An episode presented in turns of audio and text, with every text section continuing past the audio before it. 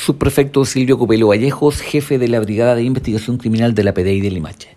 En este procedimiento policial desarrollado por detectives de la Brigada de Investigación Criminal de la PDI de Limache, el cual se basa en una denuncia por el delito de maltrato de animal,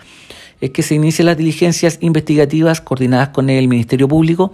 lográndose obtener una orden judicial de entrada y registro para un sector de las tomas de Limachito acá en la comuna, donde se establece eh, que en dicho lugar habían tres caniles clandestinos y en cuyo interior se ubicaron 14 perros de las razas galgo y mestizos, los cuales se encontraban en precarias condiciones y con un notable descuido y abandono por parte de sus propietarios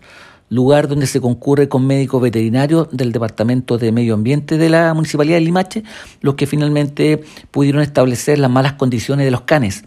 principalmente escasez de alimentos, se pudo apreciar que algunos de ellos estaban desnutridos, con falta de agua, otros presentaban pulgas y garrapatas y todos tenían en su piel epidermis por falta de higiene. Eh, canes que finalmente por disposición judicial fueron entregados a la Fundación Galgo Chile para sus respectivos cuidados. Continúa las diligencias investigativas para ubicar a los propietarios y responsables de los perros en base a los hechos denunciados e investigados. Y los antecedentes finalmente serán remitidos a la Fiscalía Local de Limache.